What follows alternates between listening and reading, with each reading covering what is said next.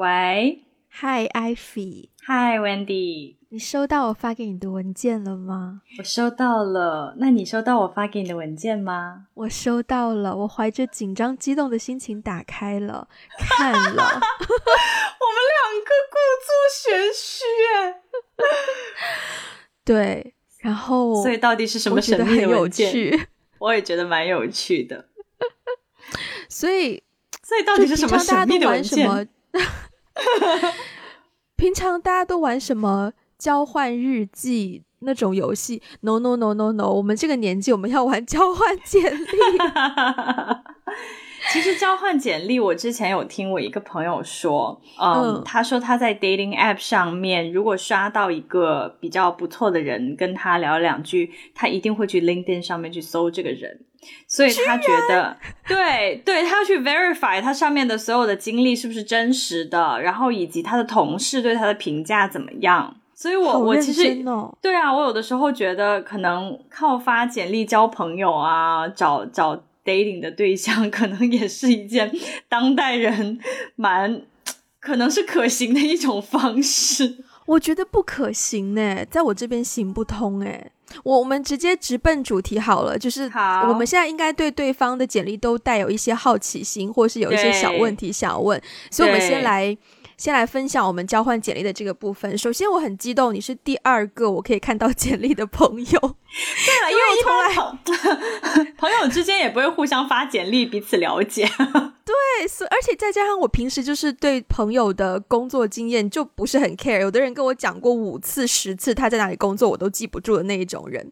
所以，我对，所以我对于朋友的简历真的是。甚少，我相信大家也是吧。除非你是做 HR，就是人力部门的朋友，不然的话，你应该也很少机会。所以呢，我我我简单描述一下 Ivy 简历的这个 format 好了。首先，很整件事很简洁，嗯，只有只有一页白纸黑字，清清楚楚。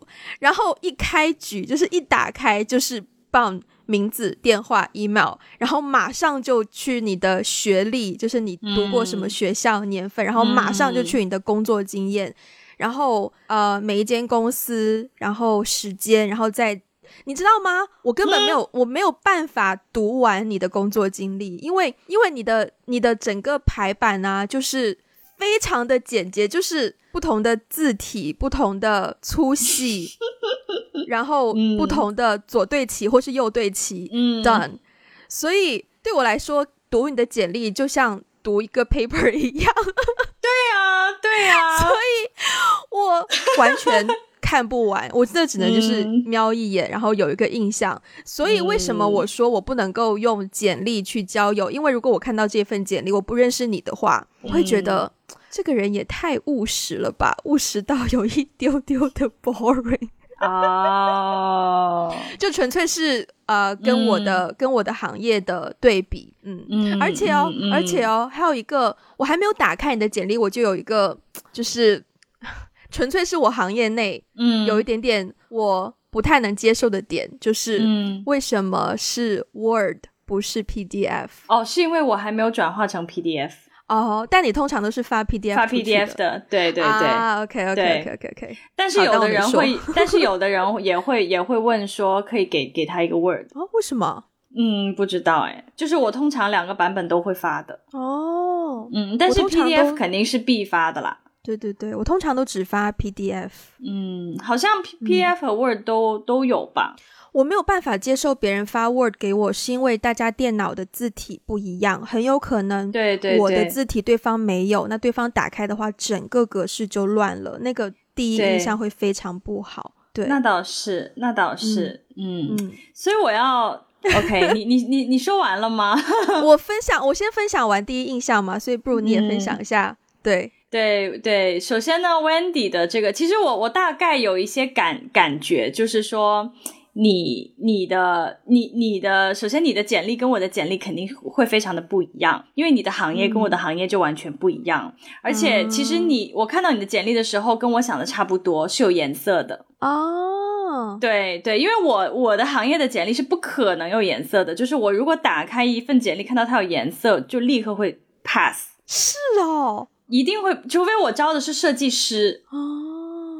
对，如果我一般招，但但因为我的工作，我现在的公司里面有有一些设计师，我其实是不知道怎么去判断一个设计师的 resume 到底是好还是不好啦。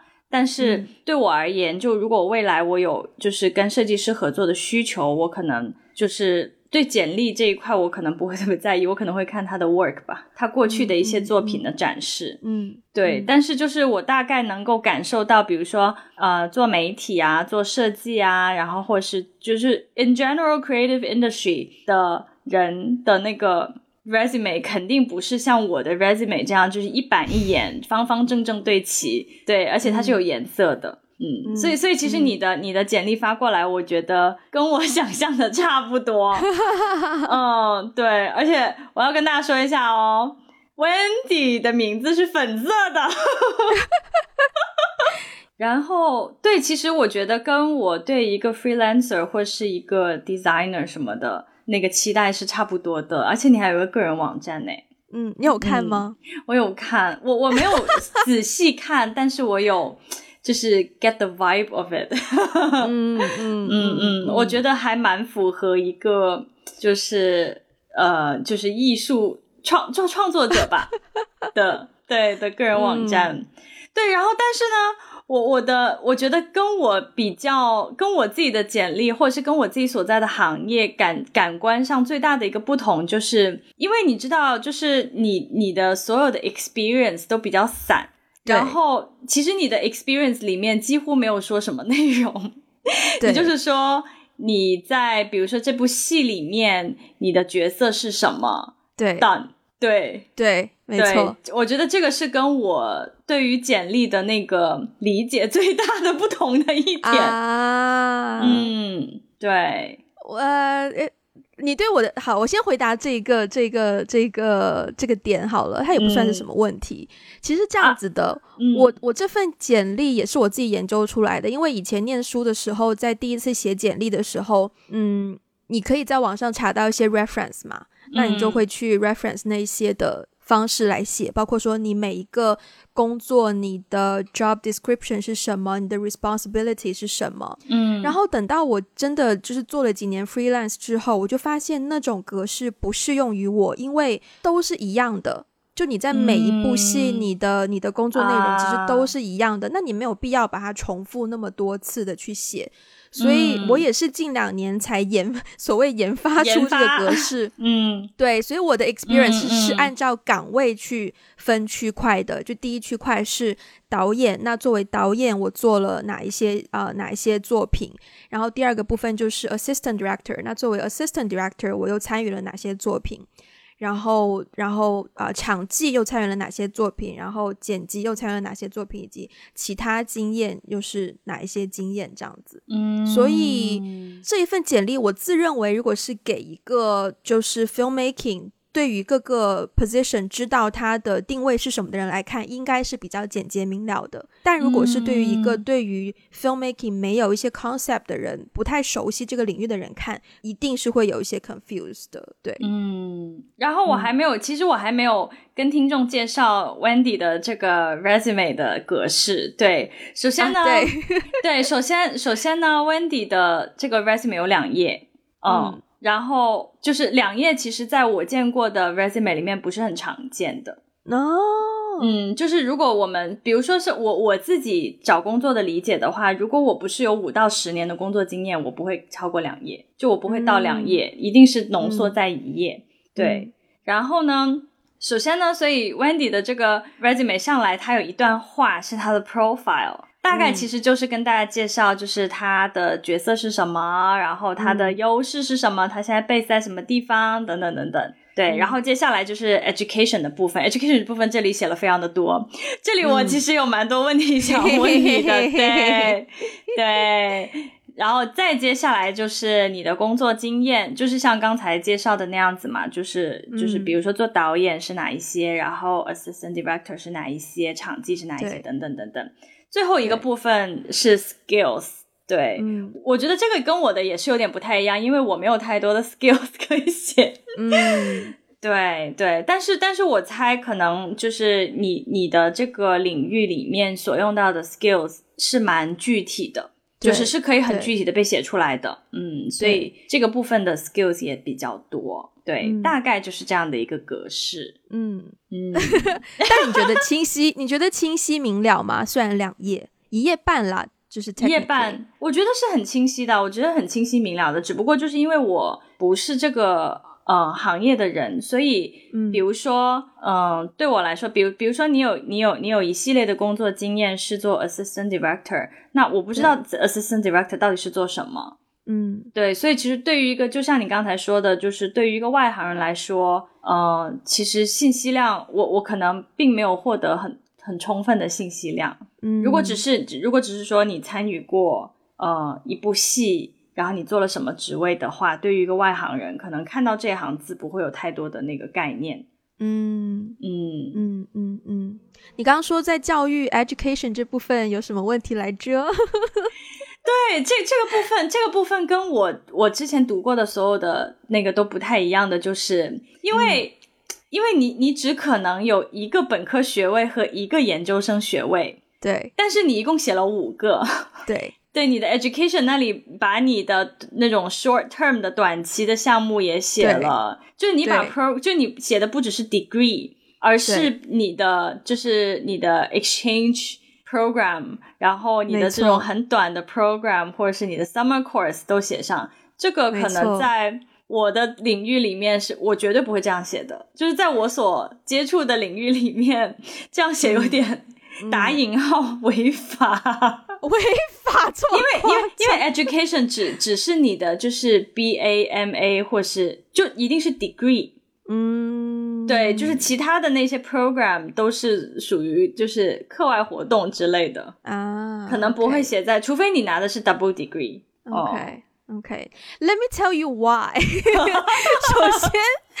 首先，在上一期我们录完的节目当中，我们有聊名校跟非名校这个话题嘛？对。我作为一个非名校出身的人，如果我只写我的那个本科学历跟研究生学历的话，我真的拿不出手。嗯嗯。所以我必须要去如何在一份简历当中表明说我是。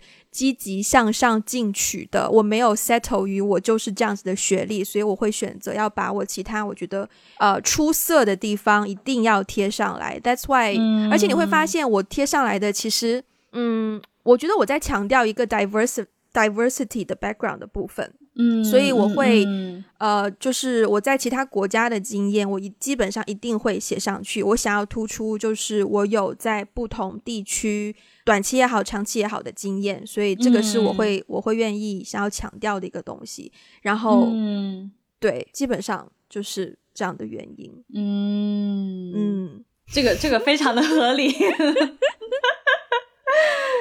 而且在同样的语境下，我看到你的简历是你完全没有写其他的经验呢，就是你的经验你只有写工作经验呢，不会说有一些什么，在我的理解当中啊，就是在一些可能比较嗯，let's say 精英体系吧，就是大家好像会愿意突出你的，譬如说社团活动啊，或者是一些慈善或是志愿者之类的经验呢，好像都会愿意写上去。但是你完全没有那部分的板块，耶。嗯，对，因为首先我已经工作五年了。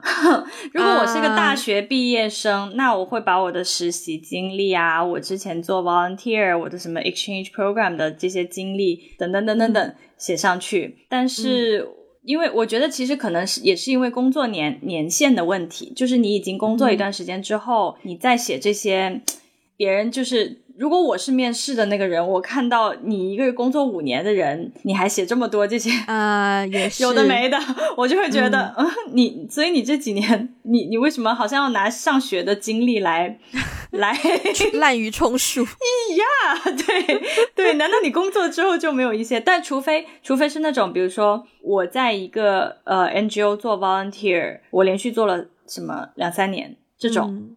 如果是有这种经历的话，我我还我会写，但是其实我不写的主要原因还是因为 我的 那个 space 有限。嗯，就我的简历，因为我不可能写到一多于一页嘛，因为毕竟我的工作经验也没有说多到要多于一页，所以我会尽量把它压缩在一页里面。那压缩在一页里面，到底？就是要怎么样利 利用它那个空间去去突出一些我觉得最应该突出的内容。嗯嗯嗯，对啊。这份简历改了多少次啊？我们不如回溯一下，说可能从第一份简历，我们先讲第一份简历好了。你记得你第一份简历是什么时候写的吗？我第一份简历是大二的时候写的，大一、大二、大二的时候写的，是因为那个时候，对，因为那个时候我要开始找实习，我要开始做实习，然后我当时我的第一份实习是在日本的某个大使馆，所以就非常正式，需要一份非常正式的简历，对，然后那个时候我才第一次正式的去想说。因为你想大二哪有什么经验啊？我除了对呀念书，学校社团活动，对啊，对啊，所以那个是我第一次接触到说，哦，原来我们每个人都要写一份简历，我们要去拿实习机会的时候是需要有一个这样的东西的。对，那是我写的第一份简历，然后那个时候也是 疯狂 Google 啊，然后就是找学长学姐啊，看他们的简历怎么写啊。嗯，对，那是我第一次写简历。后来呢，你现在看到的这份简历，基本上是我。研究生毕业开始工作用的格式，一直到现在啊。对，说回来，我还要感谢我的前男友，这这个简历的格式是他给我的，是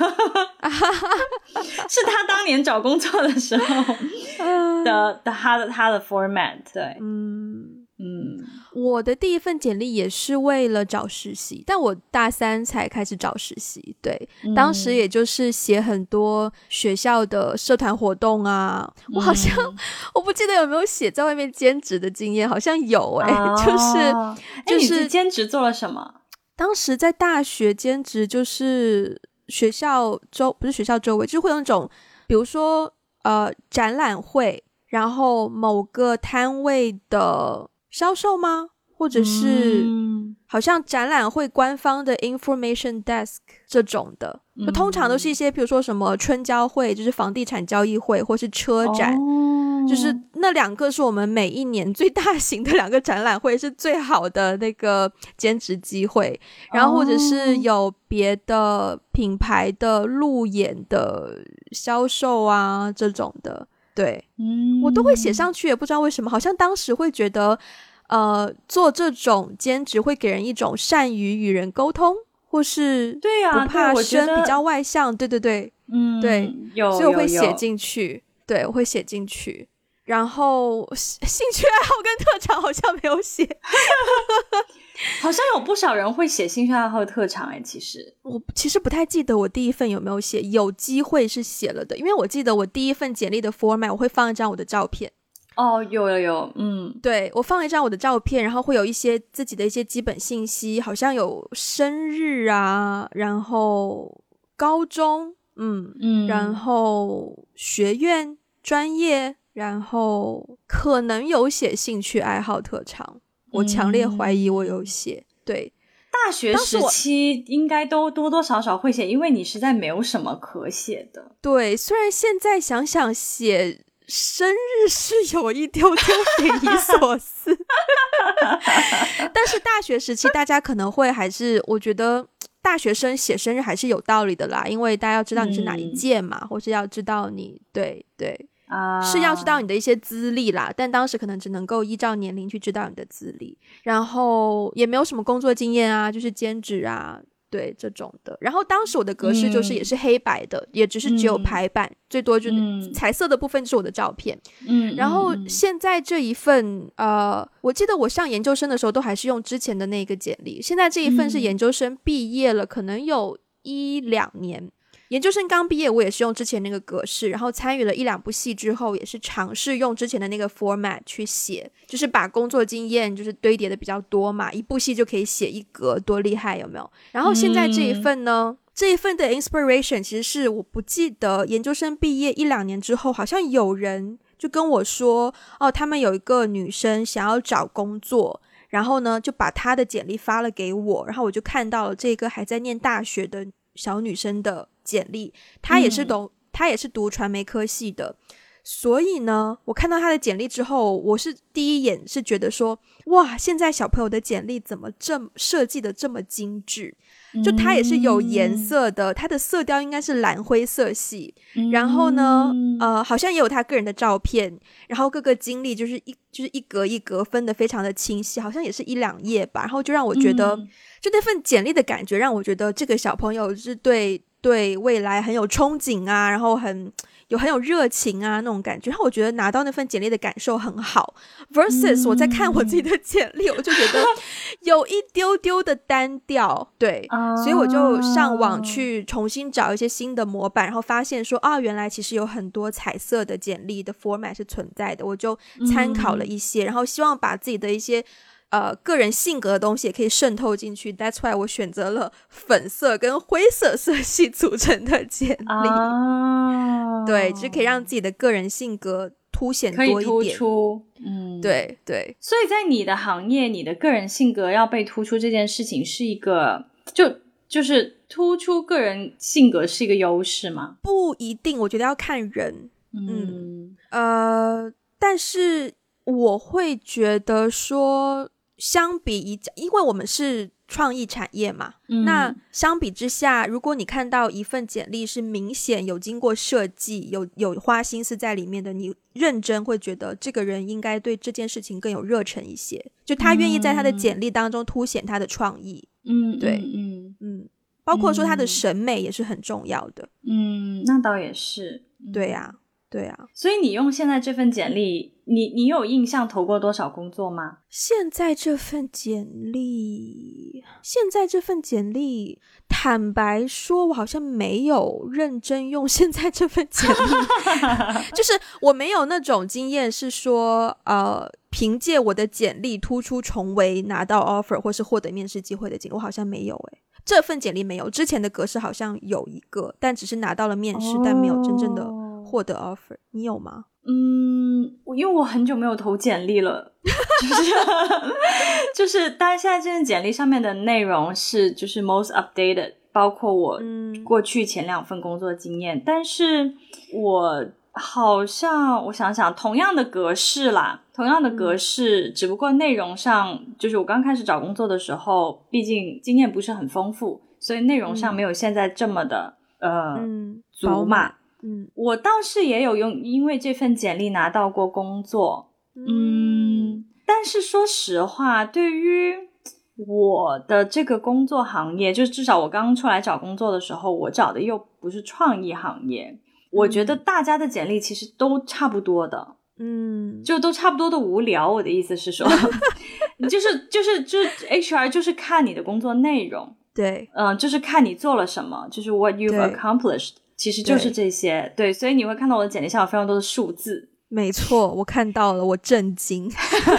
对，因为你没有这些东西，别人就不知道你到底，对吧？就是达成了什么，实力在哪里？对，嗯，所以也不好说，我是不是拿这份简历，就是就是拿到了什么工作吧？因为我之之前的那个工作经历，其实更多的情况是我已经先认识了这个我要。就是对方已经确定要我了，对，就是是朋友介绍，或者是说，呃，我们之前就，比如说像我现在这份工作，就是我们之前就有呃一些沟通，大家就有合作过，然后彼此知道彼此的实力什么的，所以其实已经是聊好了。我我确定要进去了之后，可能他们才会说，那你走个流程，把简历发我一下。嗯嗯嗯嗯，我后来的经验也基本上是这样子，只是没有到那么肯定，因为。在呃做 freelance 的时候，很多工作机会真的是靠朋友推荐的。嗯，那你的朋友推荐给呃，譬如说我的朋友 A，然后然后把我推荐给另外一个剧组，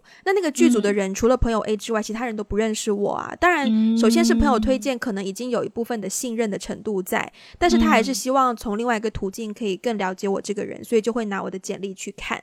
然后在看完简历之后，就会发现说，哦，原来你有这些这些经验，那就呃发现说，哦，原来你也是就是有经验、有做过事情的，或者是可能你的经验并没有他想象中的足够，然后再去衡量说能不能够真的用你。通常拿了简历之后，都是会都是会用啦。通常大部分情况下，就如果是朋友一对一介绍的话，但如果是一对多介绍的话，我也遇到过有有人看了我的简历，然后就说。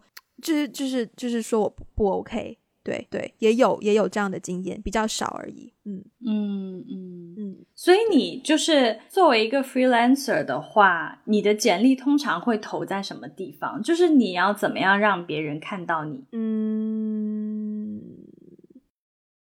我真正就是下定决心做 freelancer 之后，我没有主动投过简历了。嗯，除非我特别 desperate 的时候。可能看到一些剧组，呃，我是想过，但我没有做过。就是你知道，剧组常常招演员嘛，他们会有在不同的地方 Po 文，会留一个 forecasting 的邮箱。我曾经想过说，如果我真的那么 desperate 需要一份工作的话，我可以把我的简历发去那个邮箱。虽然 apparently 不是对的人，但是至少说不定有机会呢，说不定人家就缺一个这个岗位的人呢。我曾经这样想过，但我从来没有这样做过。反而是之前比较。不不确定自己要做 freelancer 的时候，我有在招聘网站上把我的简历投去给可能一些娱乐公司啊，或者是一些呃 filmmaking 的公司这种的，但是成效都不大，拿到的 interview 的机会大概就一两个吧。对，嗯嗯，那你都怎么投简历啊？你也你也是都就是因为我记得你之前有讲过，你找工作通常都是先找人，对吧？嗯，应该说，其实也不是说先找人，而是说我会先让大家知道我在找工作。所以其实 so far 我我的工作经经历也包括我的就是拿到 offer 的经历里面，大部分是因为嗯，比如说我认识这个这个学长学姐，就是有一个认识的人，然后呢，他对我呢。他虽然我我虽然不一定跟他共事过，但是他对我这个人是多多少少有些了解的。然后可能我通过他知道，哎，刚好他们公司内部有在招一个类似的，可能我我会适合的一个岗位。然后对，然后然后当然就是之后就发那个发简历啊，然后笔试啊，面试啊，就后面的流程也都是有。但是大部分我成功拿到 offer 的，其实都是因为我认识一个人在里面。所以有他的一些推荐呢，可能就是拿到 offer 的概率会大一些，我是这样猜测的。嗯，后来的话，嗯，你先说。哦，后来的话，就是因为现在这边不是有很多招聘招聘网站嘛，其实你是可以在招聘网站上面放你自己的简历。嗯，对。但是麻烦的一点就在于，真的很麻烦。我觉得这个就是各大招聘网站它都要希望。你去录入他的系统，没错。所以，even 你 upload 了你的、你的、你的、你的简历之后，你还是要重新手写，就是打一遍，就是你哪一年到输入一遍，手动输入哪一年到哪一年你做了什么，就是这个还是挺麻烦的。没错。不过现在的话，如果要找机会，好像大部分人都会通过招聘网站去把自己的经历，就是有一个自己的 profile，然后把自己的经历放上去。对对对对，就那个 profile 不见得是为了主动的去 reach out 工作机会，但有可能就真的是，其实有一点像，在我的 concept 当中，有一点像我们的 portfolio 啦，是你的作品集，对，然后别人有一个渠道可以看到你的作品集这样子。但我后来也发现哦，其实现实社会当中，很多时候有非常多的工作机会是不会公开发布在这些网站上的，对。没错，即便是发布了，可能也是走个形式，就是像我，我后来就是我自己，我自己经历过招人，我也被招过，然后现在我们公司也有在招人等等的这些流程。我自己的一个感受就是，好像这个社会上大部分的 position 都没有办法非常清晰明确的用一个 job description 去描述清楚的，所以这就是为什么 HR 很难招到人的原因。就是就是他很难找到一个人可以 a hundred percent fit in 这个他写的这个 job description，或者是有一些岗位，它其实它就不是一个很固定的职能，嗯，他可能就是出于各种原因，这个岗位突然有了需求，他被创造出来了。可是被创造出来之后呢，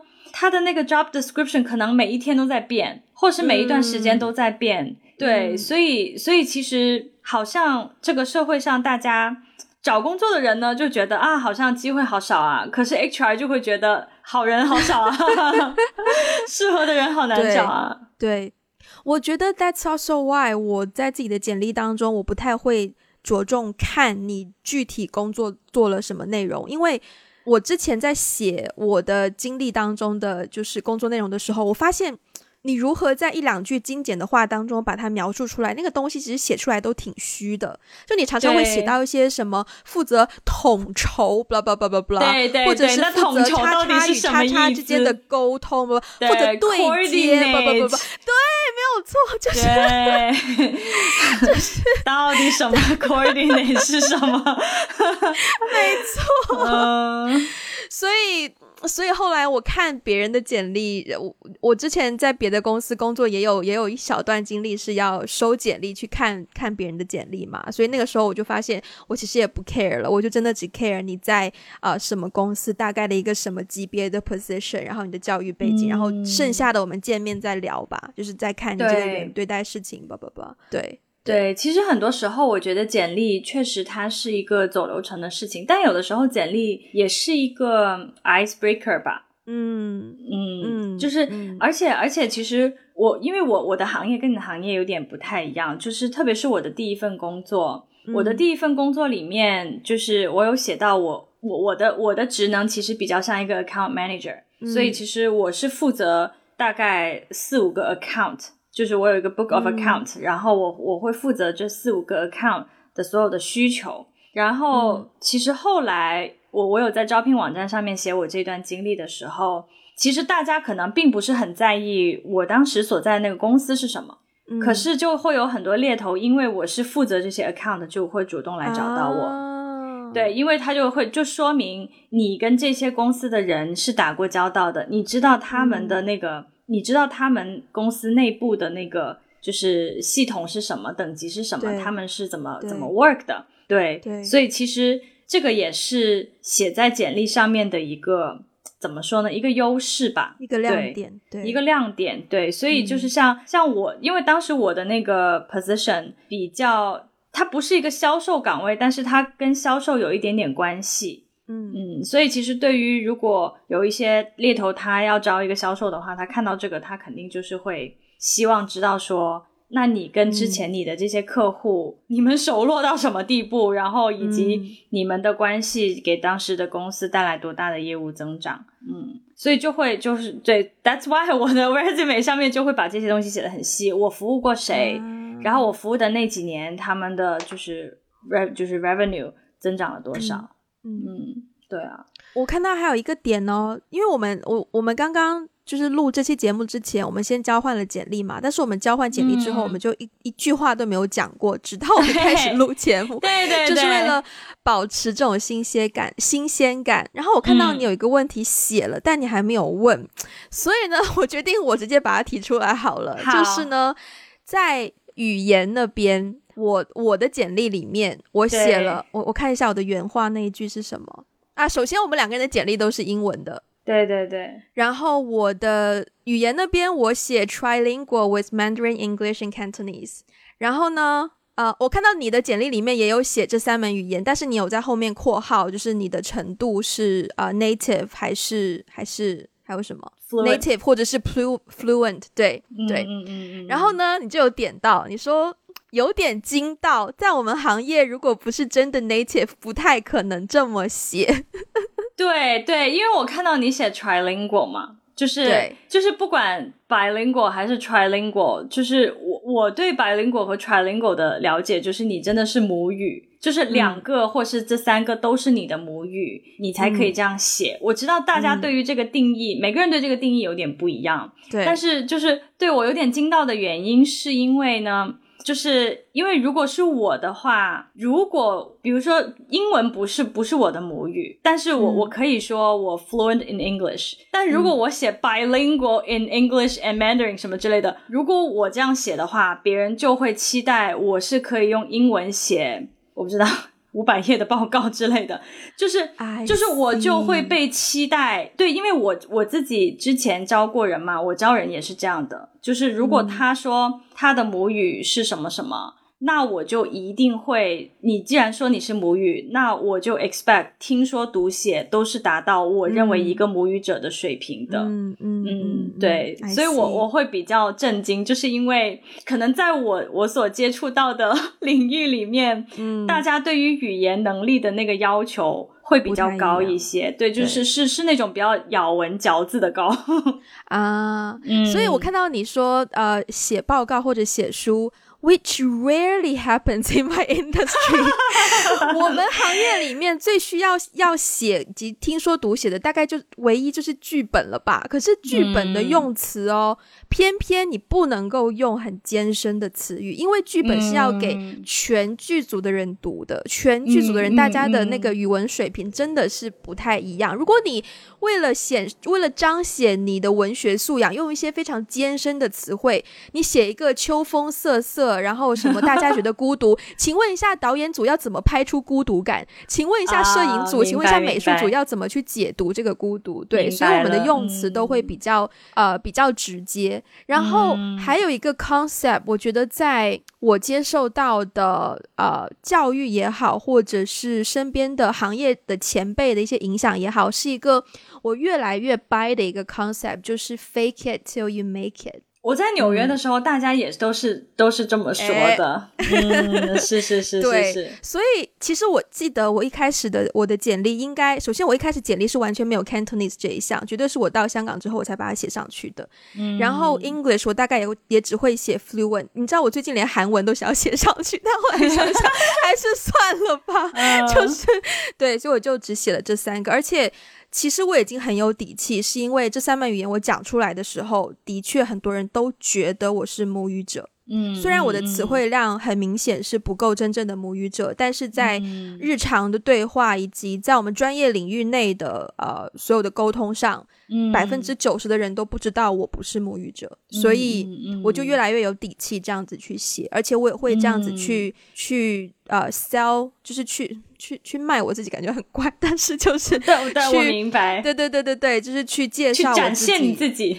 没错，没错，没错。嗯嗯，了解。我觉得这个确实是，就是侧重于你的哪哪方面的 skills，然后你的语言能力。我觉得这个方面确实是不同的行业会有不同的，没错，这个要求。对对，嗯，好。那我觉得今天好像聊了一些关于找工作、关于呃如何写简历的话题，然后刚好这段时间应该有一些校招啊，或者是有可能。我总觉得每年四五月是很多人想要换工作的时间，不知道为什么。因为拿了年终奖啊！哦，对耶，对，所以所以希望呃希望希望这一些内容对大家能够有一些帮助吧。那我们今天最后呢，我觉得我们可以各自分享一些给可能正在找工作的听众一些写简历的建议，或者是小 tipsy。你要先来吗？嗯。你要不先来吧，我想一想。好好，我先来的话，我刚刚有一个跟你跟你交换简历，包括聊的过程当中，我有一个很大的体会，就是你的简历除了要展现你自己之外，你也要知道是谁在看你的简历。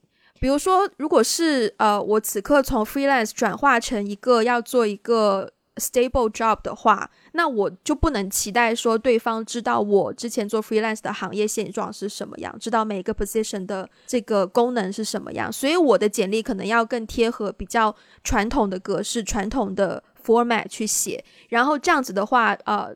就是大公司的 HR，就是比较传统行业的 HR，才能够真的看得懂，说啊，我过去这些年做的这些工作是干干了什么事情，到底我的经验是什么样的，然后这种经验可能在新的工工作当中可以怎么样进行转换，重新去利用。所以我觉得这一点，我好像之前说真的还比较少，有点少。顾及到这一点。虽然我也有不同版本的，我也有不同版本的简历，但是不同版本的不同点只是在于说我更凸显我自己想要做工作的哪个方面，我更想要做可能写作类，还是还是呃导演类，还是说我可以再往比较偏离电影行业，但依然是比较 creative。可能说一些文案策划啊，或者是 marketing 啊这种这种方向，但我没有想到说对方 receive 到一个简历的时候，他的一些理解能力以及他的语境跟我的语境会有不同这样子的问题。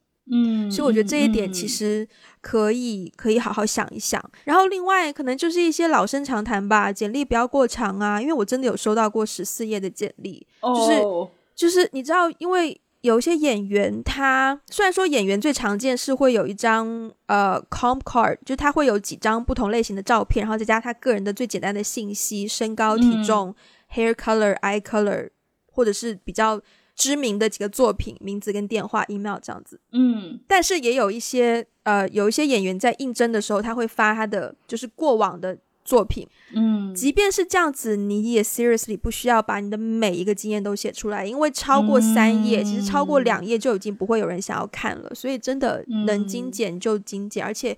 格式上，特别是当你内容可能比较杂、比较散又比较多的时候，要找到一个可以让它一目了然的格式，然后让大家可以就是呃第一眼就能够大概知道你的状况、你的经验是一个什么形式，你是少量多次呢，还是很长久的在一个公司呢？等等等等，对，嗯嗯，还有就是千万不要发 Word，一定要发 PDF，因为格式如果错，真的会对你很扣分。对对对，嗯，好。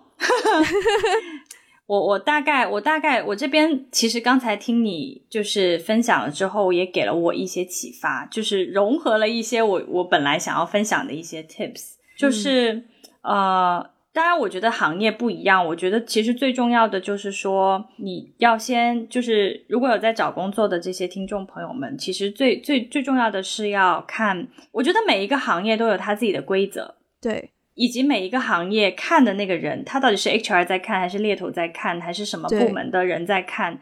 其实不同的人看的视角不一样。简历不是一份可以全部发过去的，嗯嗯，就是要 customize 自己的简历，就是 for 你的 audience。没错，嗯，就是不同的行业，像比如说，如果是在我自我自己比较熟悉的这个领域领域的话。我看到一份简历，就比如说那个 education 的那个部分，我非常在意这个，因为有很多人会通过这种方式有一点点造假。嗯，对，就是可能会给人一种就是说，就是想想要那个的。但所以，所以其实我我会给到的一个建议就是，如果呃，比如说你觉得你的工作经验不是很好，你就把工作经验放在学历下面；如果觉得学历不是很好，就把学历放在最下面。哦，就是把你最亮眼的那个部分放放放出来。I see。嗯，如果如果就是课外活动啊，或者是兼职比较亮眼的话，社团都可以就是往上放。反正就是把你觉得最 eye catchy 的部分，嗯嗯，对，放在最上面。嗯嗯。还有一个点呢，就是因为比如说在呃我的我我的领域的话，可能写作水平是蛮重要的，因为我们会写非常多的报告。对，然后不管是中文的也好，英文的也好，就是所以我在看简历的时候，我特别不喜欢 看到错别字，就是啊，对，就是特别是对啊，因为如果是很强调写作的话，那就是看到错别字，或者是用词用错了，或者是英文语法出现明显的错误，那其实会给人的印象是不是不是不是很好的，非常不好。所以所以简历一定要。就是多读几遍，就是 proofread 多一多多 proofread 几遍，对，嗯，还有就是，其实之前也是我在找工作的时候呢，有一些前辈给我的一些 tips 啦，嗯嗯，That's why 我的简历写的这么的 detail，就是我一开始写简历的时候呢，我很喜欢写说我在这份实习当中我做了什么什么什么，嗯嗯，但是后来呢，就前辈就说，别人知道你做了什么是不够的，你你要写上。你做了这个事事情之后带来了什么效果？你达到了一个什么效果？嗯，所以就是会出现一些呃一些数字啊。所以如果可以量化的，就尽量去量化；如果不能量化的，也尽量把那个效果写上。嗯嗯嗯，对，而不是说我只是办了一场活动，That's it，不是，而是我我办了这场活动，然后我我承担了什么什么角色，然后最终比如说那个活动带来什么样的效果。嗯嗯嗯，对，大概就是这些。好。哎，我蛮喜欢今天这一集的耶，生炮。好，呃，那呃，祝大家如果找工作换工作的话，就是都可以顺顺利利的。然后，呃，我们今天就到这边啦。如果大家喜欢我们的节目，欢迎分享给你身边的人，也可以在微博还有 Instagram 找到我们，跟我们互动。实质性支持我们的话呢，可以去 Patreon 还有爱发电，然后也可以登录我们的博客 WeGotBlog.com 啊。跟我们写信联络，以及看到我们之前写的一些博客的文章。然后，其实大家有什么问题，欢迎大家就是在各个渠道问我们。我们其实我们回复都蛮快的吧，对吧？对我们算是很有亲和力的，对，所以欢迎大家来找我们啦。对，好，那我们今天就到这边啦，下次再见，拜拜，拜拜。